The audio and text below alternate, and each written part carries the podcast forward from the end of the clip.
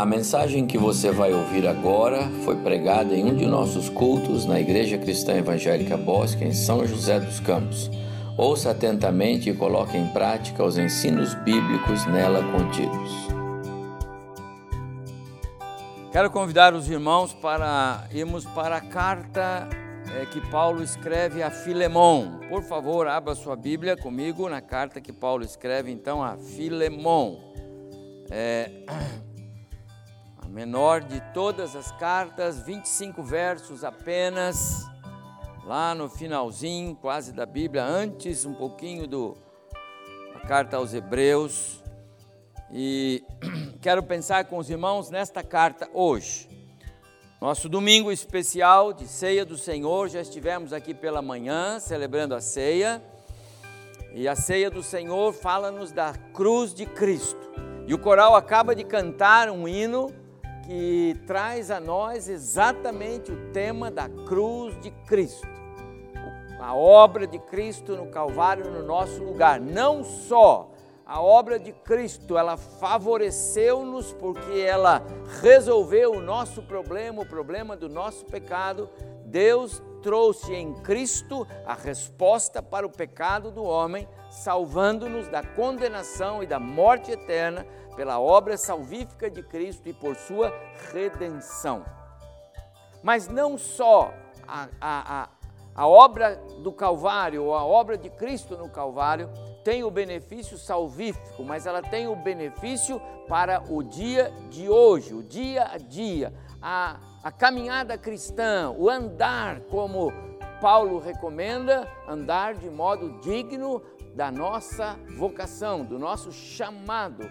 Agora somos filhos, estamos em Cristo e não mais apenas adâmicos. Passamos pelo novo nascimento, recebemos a graça de participarmos da família de Deus. Então, quando olhamos para algumas porções bíblicas, como vamos olhar para a carta que Paulo escreve a Filemão agora, eu quero mostrar para os irmãos que essas marcas de, que aparecem de Cristo na, eh, na cruz, no nosso lugar, é, é, cravadas nesta carta, elas nos ajudam, nos auxiliam, nos instruem, nos desafiam e nos fazem andar de maneira agradável ao nosso Deus. Quero mostrar algumas dessas marcas que aparecem bem claras aqui nesta carta. Primeiro vamos ler, se você já leu alguma carta ou algum livro inteiro da Bíblia, é, é, então vai ser mais um.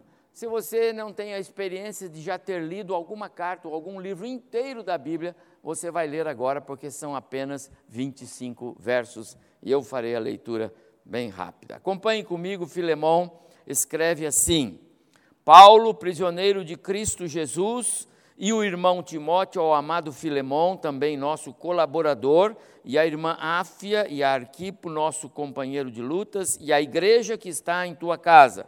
Graça e paz a vós outros, da parte de Deus, nosso Pai, do Senhor Jesus Cristo. Dou graças ao meu Deus, lembrando-me sempre de ti. Lembra, ele está escrevendo para Filemão, para sua família e para a igreja que se reúne ali, nas minhas orações, estando ciente do teu amor e da fé que tens para com o Senhor Jesus Cristo e todos os santos, para que a comunhão da tua fé se torne eficiente no pleno conhecimento de todo o bem que há em nós para com Cristo, pois Irmão, tive grande alegria e conforto no teu amor, porquanto o coração dos santos tem sido reanimado por teu intermédio. Pois bem, ainda que eu sinta plena liberdade em Cristo para te ordenar o que convém, prefiro, todavia, solicitar em nome do amor, sendo eu que sou Paulo, velho e agora até prisioneiro de Cristo Jesus, sim, solicito-te em favor de meu filho Onésimo, que gerei entre algemas ele antes te foi inútil, atualmente, porém, é útil a ti e a mim. Eu te envio de volta é, em pessoa, quero dizer, o meu próprio coração. Eu queria conservá-lo comigo mesmo, para em teu lugar me servir nas algemas que carrego por causa do Evangelho. Nada, porém, quis fazer sem o teu consentimento, para que a tua bondade não venha a ser como que por obrigação, mas de livre vontade. Pois, acredito, que ele veio a ser afastado de ti temporariamente, a fim de que o possuas para sempre, não já como escravo antes, muito mais acima de escravo, como irmão caríssimo, especialmente de mim e com maior razão de ti, quer na carne, quer no Senhor. Se, portanto, me consideras companheiro, recebe-o como se fosse a mim mesmo. E se algum dano te fez, ou se te deve alguma coisa, lança tudo em minha conta. Eu, Paulo, de próprio punho o escrevo, eu pagarei, para não te alegar que também tu me deves até a ti mesmo. Sim, irmão, que eu receba de ti no Senhor este benefício. Reanima-me o coração em Cristo. Certo estou, como estou, da tua obediência eu te escrevo, sabendo que farás mais do que estou pedindo. E ao mesmo tempo, prepara-me também pousada, pois espero que por vossas orações vos serei restituído. Saúdam-te Epáfras, prisioneiro comigo, em Cristo Jesus, Marcos, Aristarco, Demas, Lucas, meus cooperadores. A graça do nosso Senhor Jesus Cristo seja com o vosso espírito. Amados, um dos temas que nós estamos considerando ao longo de nossas mensagens aqui neste púlpito, nesta igreja, é, ao longo desse ano, desde o início desse ano, eu sinto que está bem no contexto desta carta, porque esta carta diz respeito à sublimidade dos relacionamentos. Fala, Paulo fala sobre a importância da unidade, mesmo quando adversidades aparecem em nosso caminho. Em quaisquer circunstâncias, o apóstolo Paulo escreve em vários outros momentos: somos um só corpo, uma só fé, uma só alma, um só coração, uma só igreja. Este é o contexto. Vocês conhecem a carta de Paulo a Filemão, sabem da história do Filemão que feriu né, o sentimento, feriu o seu senhor roubando-lhe ou não, a gente não tem todos os detalhes, mas o fato é que havia um rompimento entre aquele homem é, que era servo, escravo e o seu patrão. Paulo escreve pedindo que é, é, os relacionamentos possam ser reatados. Esse é um, um, um, um princípio nas, nos escritos de Paulo. Ele, ele sempre trabalha esse tema. E nós temos esse tema da comunhão, não é? é preguei aqui no início do ano, é, à luz do que Paulo escreve é, nesse contexto de sermos um, um só corpo, uma só alma, mas usando o Salmo 133. A unidade da igreja é agradável ao Senhor. A unidade na família é agradável ao Senhor. Deus se agrada. Deus se agrada. Então devemos assim agir. Esse é bem o contexto aqui desta carta, e eu digo pequeníssima, não é? 25 versos só, essa pequeníssima carta que Paulo escreve aqui aos, a, a, a Filemão. Eu li o verso primeiro, vou, vou, vou, vou voltar aqui alguns versos, só para os irmãos se lembrarem. Veja, Paulo, prisioneiro de Cristo, Jesus e o irmão Timóteo, ao amado Filemão, e depois ele vai dizer, a irmã Áfia, possivelmente pode ser a esposa do, do, do Filemão, Arquipo, Arquipo pode ser talvez o líder um, da, da, da, igreja, nós estamos falando desses irmãos em Colossos, está certo? Nosso companheiro de luta e a igreja que está em tua casa. Portanto, esta carta, muito pessoal, muito pessoal, ela também era para ser lida na igreja. Era um problema que Paulo estava resolvendo entre um amigo dele muito fiel, Filemão, crente ao qual ele havia evangelizado, e ele está escrevendo para ele, para ele receber o, o, o, escravo fujão, aquela coisa toda, mas ele disse, mas leia essa carta na igreja também, porque é, é a, a, a todos. Interessante. É, quando Paulo escreve esta carta, ele está preso em Roma, e esta prisão acontece por volta do ano 60, 61, é, já da nossa era cristã. A carta de Paulo, é, aqui a Filemão, junto com Colossenses, com é, Efésios e Filipenses, é, forma aquele grupo de quatro cartas chamadas cartas da prisão, ok? Cartas que ele escreve atrás das grades, cartas que ele escreve, como ele mesmo diz, em algemas por Cristo Ele não está algemado preso porque ele transgrediu alguma lei moral, ética ou algum princípio lá. Não, não. Ele está preso porque ele é um pregador do Evangelho e por isso ele foi preso. Mas nesses poucos 25 versículos que nós temos aqui, é, nós encontramos preciosíssimos ensinamentos doutrinários. Uma carta pessoal, uma carta pequeníssima, uma carta que o Paulo escreve para um amigo fiel de uma igreja, um crente, pedindo para restaurar relacionamentos, mas é recheada de ensinos bíblicos, teologia perfeita, pura para o nosso enriquecimento. Aliás, os ensinos de Paulo transcendem a época em que ele viveu. Paulo viveu no primeiro século.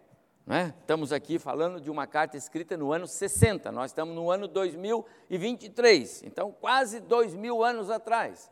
Só que os escritos de Paulo, assim como todos os escritos bíblicos, eles transcendem épocas. Eles falam hoje. Você lê a Bíblia e parece que foi escrita ontem para nós lermos hoje, porque é o que está acontecendo hoje. Os escritos de Paulo a Filemão, falando sobre a importância de se reatar um relacionamento e como o, o, o cristão deveria agir é o que Paulo e o que a palavra e o que a Escritura está falando para nós hoje, aqui e agora. Esse é bem o contexto. Ah, Paulo é o primeiro personagem desta carta, que eu quero destacar hoje. Filemão seria o segundo personagem desta carta. Ele é um crente que certamente conheceu o Evangelho de uma maneira especial através do ministério de Paulo, e ele considera Paulo o seu o seu líder espiritual, o seu pastor, o seu tutor, o seu pai na fé. Por isso que Paulo fala com ele é, é, a respeito do que ele deve fazer, dizendo: Eu poderia até ordenar como seu líder espiritual, mas eu prefiro pedir para que você entenda a importância de fazê-lo. Certamente foi levado a Cristo por Paulo, certamente tinha um testemunho reconhecido na sua comunidade lá em Colossos, é lá que ele vivia, alguém que desfrutava realmente de um, é, é, de um bom relacionamento com os seus, era alguém de posses, porque ele tinha escravos, então ele era alguém de posse, né? E é importante a gente só observar aqui, só um parêntese, eu vou fazer uma ou duas vezes, que ah, Paulo e os escritos bíblicos não entraram no conflito de combater ou contestar a questão da liberdade de escravatura que existia na época de maneira frontal. Paulo não está condenando Filemão, você não pode ter escravos. Não, não, não, ele não diz isso. Ele diz que você gostaria muito que ele refletisse sobre o fato de que esse homem agora não era mais para ser um simples escravo, não, que ele queria que recebesse o, o, o Onésimo como um irmão em Cristo. A, a, Paulo não tem a ideia do confronto contra aquilo que existia na época, mas assim como o próprio Cristo e o Evangelho de Cristo, ele desmonta a ideia da escravidão como algo que era praticado livremente naquele contexto. O terceiro personagem é o próprio Onésimo, não é? é, é, é que Paulo trata no verso 10, não é? como filho. Né? Verso 10 ele diz: Sim, solicito-te em favor do meu filho Onésimo. Não, é? Não sabemos como Onésimo foi, foi é, é, até Paulo, em Roma. Sabemos que ele fugiu de Colossos, fugiu do seu senhor, o Filemão. Como ele chegou em Roma, como ele conheceu Paulo, como ele descobriu Paulo na prisão, se ele teria ele cometido algum deslize e foi preso, ou ele ouviu falar do Paulo lá na prisão e se lembrou que o patrão dele falava de um Paulo lá, talvez ele foi falar com esse Paulo já pensando que esse Paulo podia ajudá-lo com o seu patrão. Essas informações nós não as temos com clareza, mas tudo é possível. O fato é, Onésimo chega até a prisão onde Paulo está. Se ele foi pedir ajuda ou não, nós não sabemos, mas o que ele ganhou foi a salvação em Cristo Jesus. Esse é um fato. Alguém que vai falar com um crente pedindo alguma coisa, antes de dar aquilo que o, que o, o pedinte é, foi solicitar, o Paulo dava a ele primeiro a oportunidade de receber a graça salvífica em Cristo Jesus. Fantástico esse contexto que o apóstolo Paulo nos apresenta aqui, tá certo? Verso 13 que está ali na tela, né? Eu queria muito conservá-lo comigo, Paulo dizendo para Onésimo, para Filemão, não é? É sobre Onésimo que ele está falando. Eu queria conservá-lo comigo para em teu lugar me servir aqui na minha prisão, não é? Mas é, é, eu acho melhor enviá-lo para você. Nos versos 15 e 16 eu não pus aí na tela, mas se você tem a Bíblia aberta, ele diz, como eu já li há pouco, né? ele foi afastado temporariamente para, o, para que o possuas, não mais como escravo. Paulo está posicionando-se, mas no meio cristão, não posicionando socialmente com relação à escravidão, tá certo? Paulo faz questão de que relacionamentos cristãos sejam mantidos com base no amor, na graça que Cristo nos dá. Vale a pena só é, uma outra observação importante aqui, que o Onésimo, ele acaba se tornando um cooperador de Paulo. Né? De alguma forma, ele se torna um cooperador de Paulo, porque Paulo diz para ele: Olha, eu estou mandando ele para você de volta, porque ele é teu, não é? mas eu bem que preferia que ele ficasse comigo, porque ele tem sido meu cooperador. E é interessante aqui, porque Onésimo, como escravo de Filemão, não foi cooperador de Filemão, porque ele era adâmico, porque ele era alguém que caminhava sem Cristo, porque ele era o homem da velha natureza. Ele tinha os traços do Criador, mas apenas aqueles que o Criador deixou no Adão depois do pecado.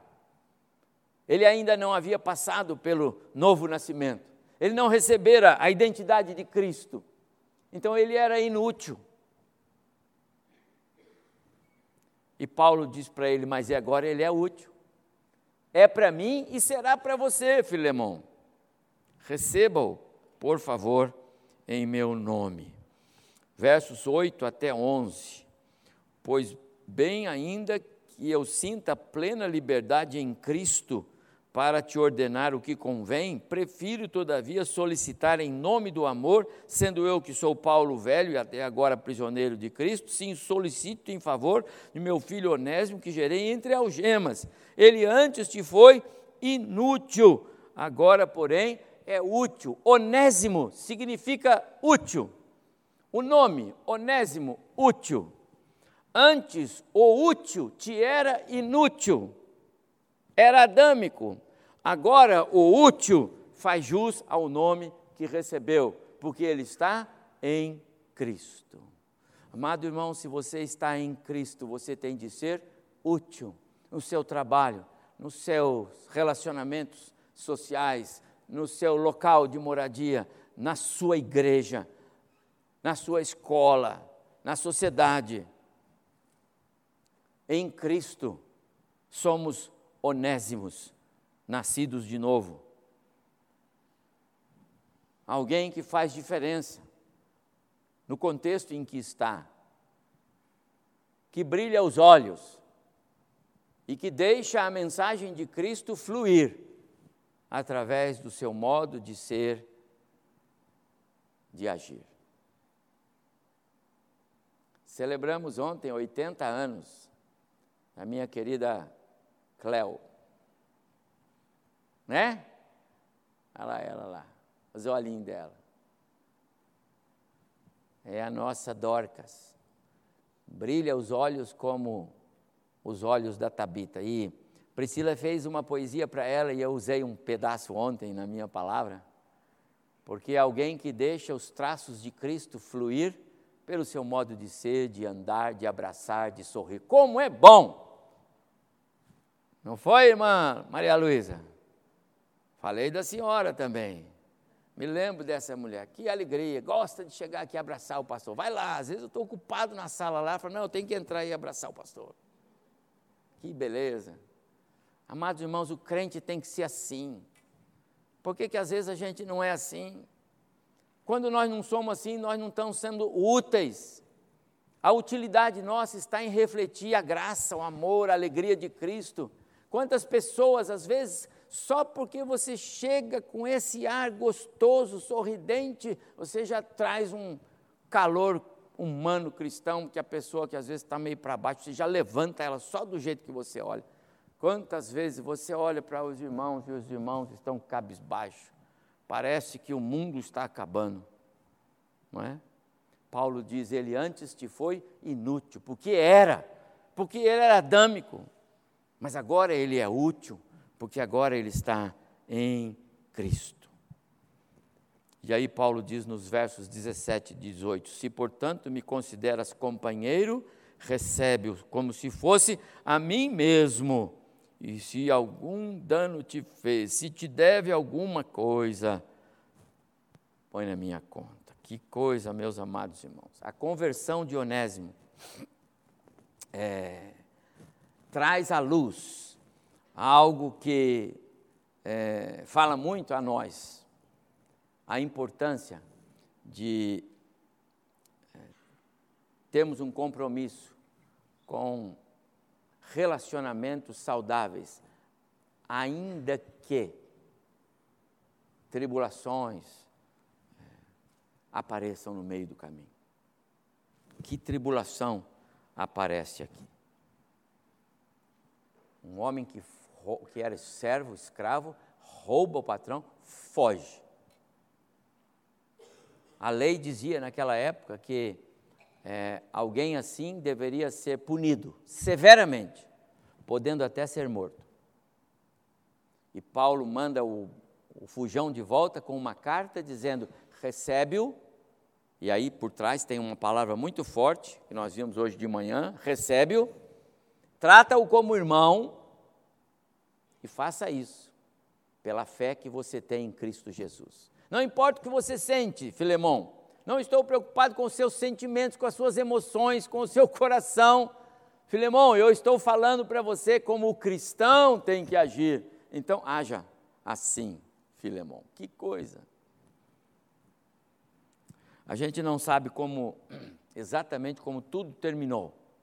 A, a carta não diz, e poucas informações nós temos a respeito de como tudo terminou. É fato que Filemão recebeu Onésimo, que perdoou Onésimo, que Onésimo entrou para a família, que ele entrou para a igreja.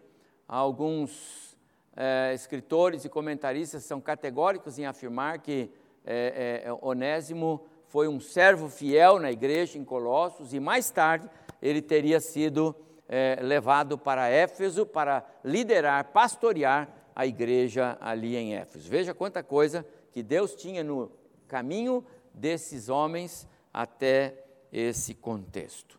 O que eu quero dizer é que janela enorme Deus abre para nós ah, no contexto dessa história. Que coisa, que visão é, de Paulo ao escrever esta carta, só mesmo pelo Espírito Santo, uma carta dessa, com essa magnitude, para nos dar o que eu quero tratar hoje com os irmãos, sendo as marcas da cruz de Cristo nesta carta de Paulo até Filemão. E eu quero fazer isso porque o nosso tempo ele vai passando. Quais seriam essas marcas de Cristo na, na, na, na história de Filemão, Onésimo e Paulo? Primeiro, eu vejo perdão. Olha o que diz o verso 17: Se, portanto, me consideras companheiro, recebe-o como se fosse a mim mesmo. A expressão recebe-o como se fosse a mim mesmo é como se Paulo estivesse dizendo para o seu irmão na fé, Filemão, é, como irmãos que somos, eu e você, e agora o Onésimo que entra para a nossa irmandade, não há outro caminho a tomar senão o caminho do perdão. É isso que Paulo está dizendo para Onésimo. Entre nós já reinava o grau de relacionamento cristão. Amai-vos uns aos outros, é, é, perdoai-vos uns aos outros, edificai-vos uns aos outros, ajudai-vos e consolai-vos, um monte de coisa. São as, os mandamentos da mutualidade. Agora, Paulo pega o, o escravo fujão, põe dentro do contexto dele, Filemão, e o próprio Onésimo. E diz: recebe-o, recebe-o. Ainda que eu tenha toda a liberdade para te ordenar, eu não vou fazer isso, diz Paulo. Eu prefiro, eu prefiro que você tome a decisão de perdoar. É você, viu, Filemão? Ponha isso no seu coração. Você é um cristão, você tem de fazer isso. Perdoa aquele que te causou dano, aquele que te magoou, aquele que agora está diante de você e você precisa dizer para ele. Não pode ficar com o onésimo aí na tua casa e você com rancor com ele. Perdoa o seu irmão e faça isso com alegria no coração, é, Filemão perdoa o, Onésimo, e você estará se identificando com o que o próprio Cristo fez por você naquela cruz. Hoje de manhã, a mensagem que nós ouvimos foi a mensagem do perdão. A mesa de Cristo é a mesa do perdão, a mesa da comunhão é a mesa do perdão. A obra de Cristo na cruz sintetiza-se numa palavra: perdão. A morte de Cristo na cruz traz isso para o nosso coração. Estávamos afastados de Deus, condenados à morte por causa do pecado, por causa da desobediência. E Deus decide perdoar. Que coisa fantástica. O evangelho da cruz é o evangelho do perdão, não uma opção, não uma possibilidade, mas o único caminho para aqueles que já foram perdoados. Em Cristo somos ensinados a perdoar. Portanto, perdoados, perdoam. E perdoam à luz do que o próprio Deus faz conosco. Eu pego os seus pecados, jogo nas profundezas do oceano e coloco uma placa proibido pescar. Esta frase é minha. Deus não falou isso, mas eu estou dizendo. Porque ele diz: não vai pescar aqui, não vai buscar lá embaixo, não cave, não desça, porque eu já perdoei. Você pode não se esquecer, mas você pode decidir perdoar. Deus não tem a mente curta, Deus não é alguém que se esquece. Ah, Deus se esqueceu, não. Essa expressão é humana. Deus jamais se esquece, mas Ele decidiu, e se Ele decidiu, está decidido. O Senhor, diz o salmista no 125, é como o monte de Sião, jamais se abala. Se ele decidiu, é porque é assim que será. A segunda marca é a marca da substituição. Olha o que diz o verso 18 e 19. E se, de, e se algum dano te fez, Paulo dizendo para Filemão, se o Onésimo te fez algum dano, se te deve alguma coisa, lança tudo em minha conta. Eu, Paulo, pagarei de próprio punho. Eu, Paulo. Põe no meu nome, substitui o devedor. O devedor não é onésimo, o devedor sou eu, Paulo. Olha para 2 Coríntios 5, 21, vou projetar aí também. Aquele que não conheceu o pecado, Deus o fez pecado por nós, para que nele fôssemos feitos justiça de Deus. Cristo Jesus é o nele. Aquele que não conheceu o pecado, Cristo. Cristo não conheceu o pecado. Deus fez Cristo pecado por nós, não pecador, pecado. Para que nele, em Cristo, fôssemos feitos justiça de Deus. Cristo assume o meu pecado. E Deus pega a justiça de Cristo uma vez que eu já não tenho mais a culpa do pecado, ele atribui para mim a justiça de Cristo. Vimos isso nas nossas aulas doutrinárias das manhãs de domingo aqui, estamos vendo. Paulo faz exatamente isso com Filemão. Filemão, aquilo que o Onésimo te deve, põe na minha conta. Ele tipifica Cristo nessa, nesse, nesse jogo de palavras. Verso é, 21 de 1 Pedro 2, porquanto para isto mesmo fostes chamados, pois que também Cristo sofreu em vosso lugar, substituto. As marcas de Cristo, na, da cruz de Cristo, na carta de Filemão. Pois também Cristo sofreu em vosso lugar. Ele foi o nosso substituto. Ele subiu naquela cruz livre, espontaneamente, para receber sobre os seus ombros o meu pecado. E um texto muito conhecido seu, Isaías 53, verso 4. Certamente ele, Isaías se referia ao Messias, ele não conhecia Jesus como você e eu conhecemos. Ele viveu antes da revelação de Cristo o Messias, o prometido na pessoa de Jesus Cristo, o Filho.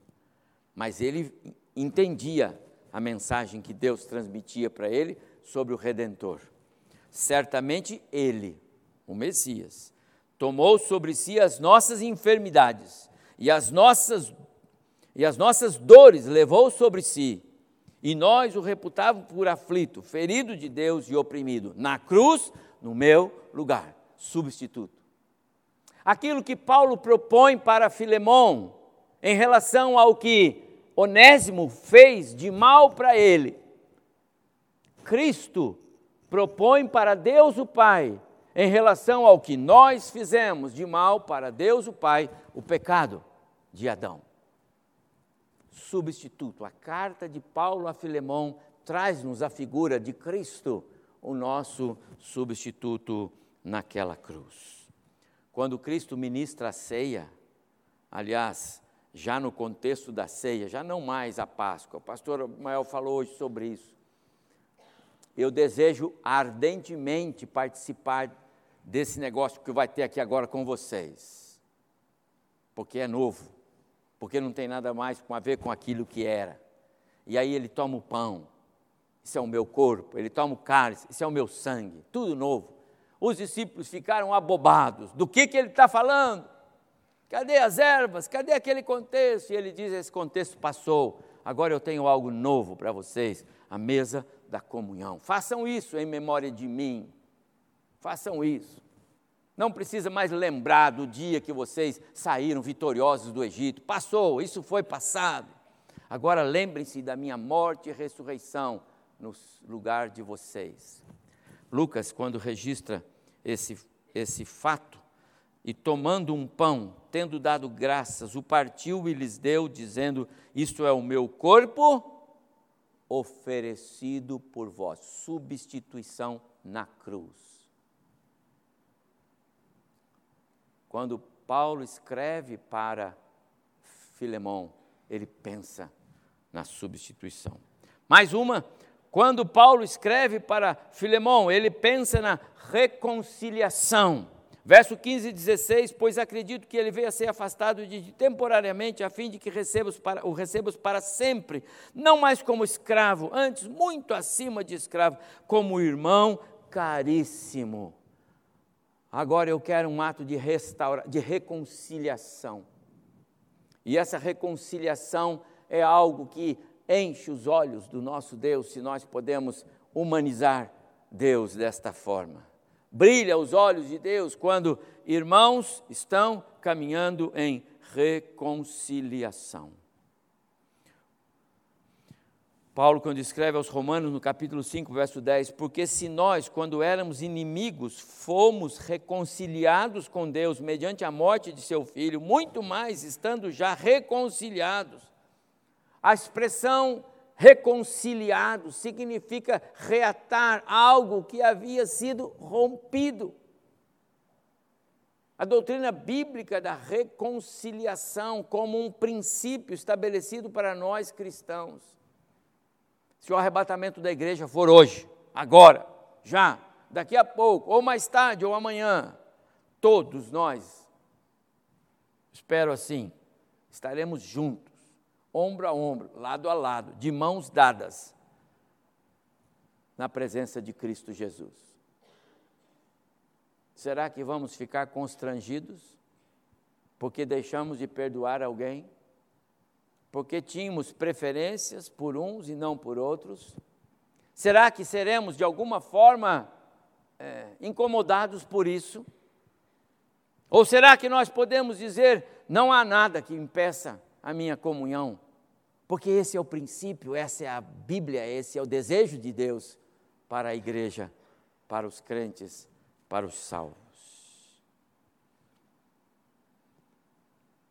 Verso 18 de 2 Coríntios: tudo provém de Deus, que nos reconciliou comigo, consigo mesmo.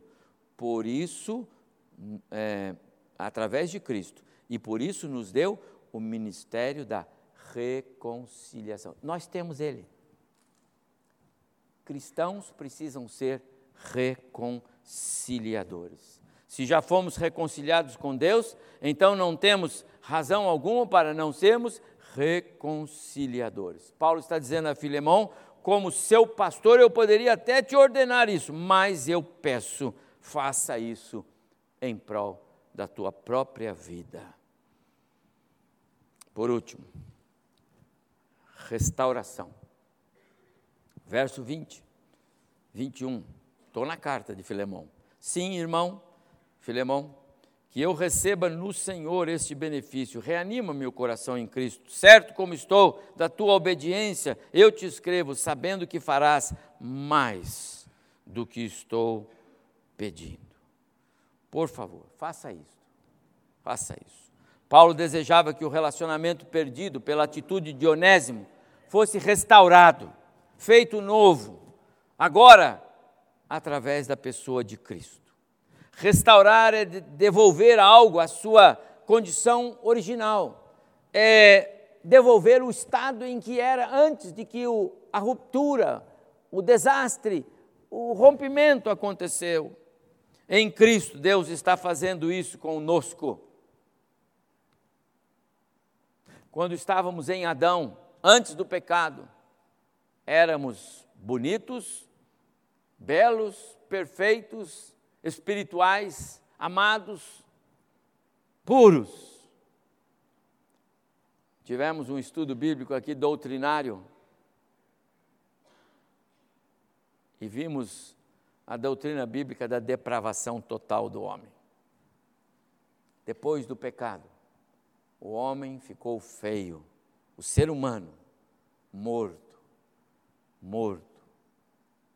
Porque tudo que é ruim desse mundo acaba entrando no coração do homem quando Deus tirou do homem o seu espírito. E por que Deus tirou do homem o seu espírito? Porque o homem, o ser humano, o homem, a mulher lá do, do, do, do Éden, fez a opção de escolher o caminho da morte. Todos pecaram e estão perdidos sem a glória de Deus. O salário do pecado é a morte. O presente de Deus é a salvação em Cristo Jesus. Você já tem. Jesus já é o seu Salvador. Em Cristo somos perdoados, aceitos, restaurados diante do Pai. E essa é uma mensagem fortíssima do Evangelho. E agora sim eu vou encerrar. Verso 10. Solicito-te em favor de meu filho Onésimo, que gerei entre algemas. A quinta marca da cruz de Cristo, na carta que Paulo escreve a Filemão, é a marca da intercessão. Paulo está intercedendo por Onésimo para um amigo, irmão, chamado Filemão. Você e eu hoje temos um intercessor, Jesus Cristo, o justo, que está diante, di, diante do trono do Pai e intercede dia e noite por nós João capítulo 17, na oração sacerdotal, o próprio Jesus disse ao Pai: Pai, não rogo somente por esses, estava se referindo aos seus discípulos, aqueles que conviviam com ele ali naquela época, mas também por aqueles que vierem a crer em mim. Ele estava falando de nós e de quantos ainda virão a crer nele. Por intermédio da Sua palavra. João, quando escreve na sua primeira carta, capítulo 2, verso 1, ele diz: Filhinhos é, meus, estas coisas vos escrevo para que não pequeis. Se porventura alguém pecar, temos um advogado, um intercessor, um paráclito, alguém que vai interceder por nós. Paulo coloca é, a si mesmo como intercessor a favor de Onésimo, como Cristo na cruz fez no nosso lugar e faz hoje ainda. Que carta preciosa, que ensinos para o meu e para o seu coração. Quem poderia pensar que Paulo iria escrever uma carta para um irmão na fé, pedindo que recebesse um outro que havia ferido-lhe de alguma forma e queria trazer tantas coisas para nós num culto de celebração da ceia do Senhor. Sabe por quê, irmãos? Porque este livro é a Bíblia. Este livro é a palavra de Deus. E o que Deus colocou aqui, Ele colocou com o propósito de abençoar, de edificar e de salvar. Nós somos assim alimentados por esta palavra, por uma simples carta. Nós aprendemos que naquela cruz Cristo nos perdoou, mas nos ensina a perdoar.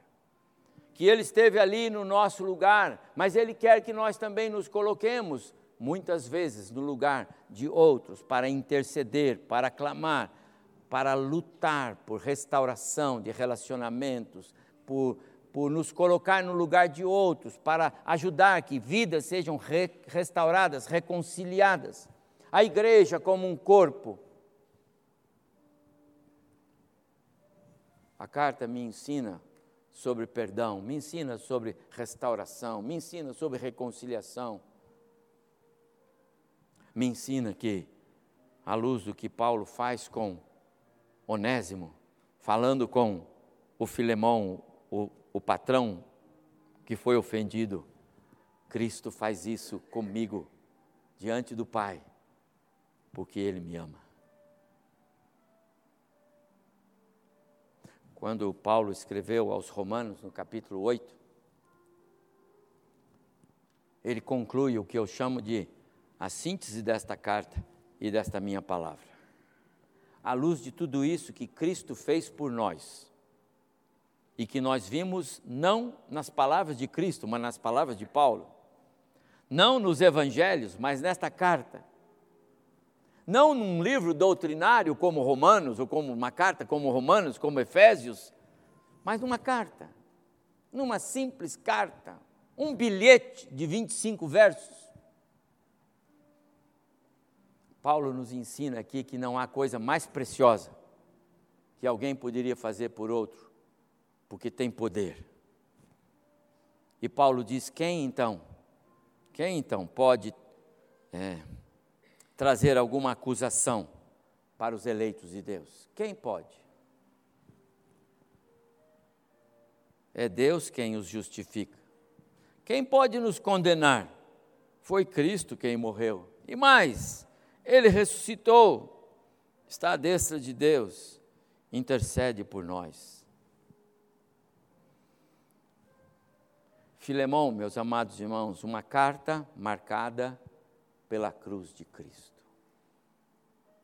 Assim como Cristo fez, vindo para ocupar o nosso lugar e resolver o nosso problema e nos reconciliar com Deus. Paulo está se oferecendo para resolver o problema do seu irmão, agora Onésimo, restaurá-lo na comunhão com Filemão. Por isso, ao celebrarmos a ceia do Senhor mais uma vez, já o fizemos hoje pela manhã, quero lembrar os irmãos, para que ao tomar o pão e beber o cálice, o façam certos de, de que compreendem a mensagem que Cristo traz através da sua morte na cruz. Não é só, ele morreu para ser o meu salvador. É pouco, muito pouco. É verdade, mas é pouco. A sua morte na cruz, a sua vinda a este mundo, tem que me ensinar mais. Tem que me ensinar a caminhar neste mundo de maneira digna, como um cristão. Caminhar de maneira altaneira e não me esfregando nesse mundo. Caminhar de maneira segura de que o mundo veja em mim uma imagem que não é a do mundo, é a de Cristo. Muitos cristãos andam de maneira que o mundo não vê Cristo.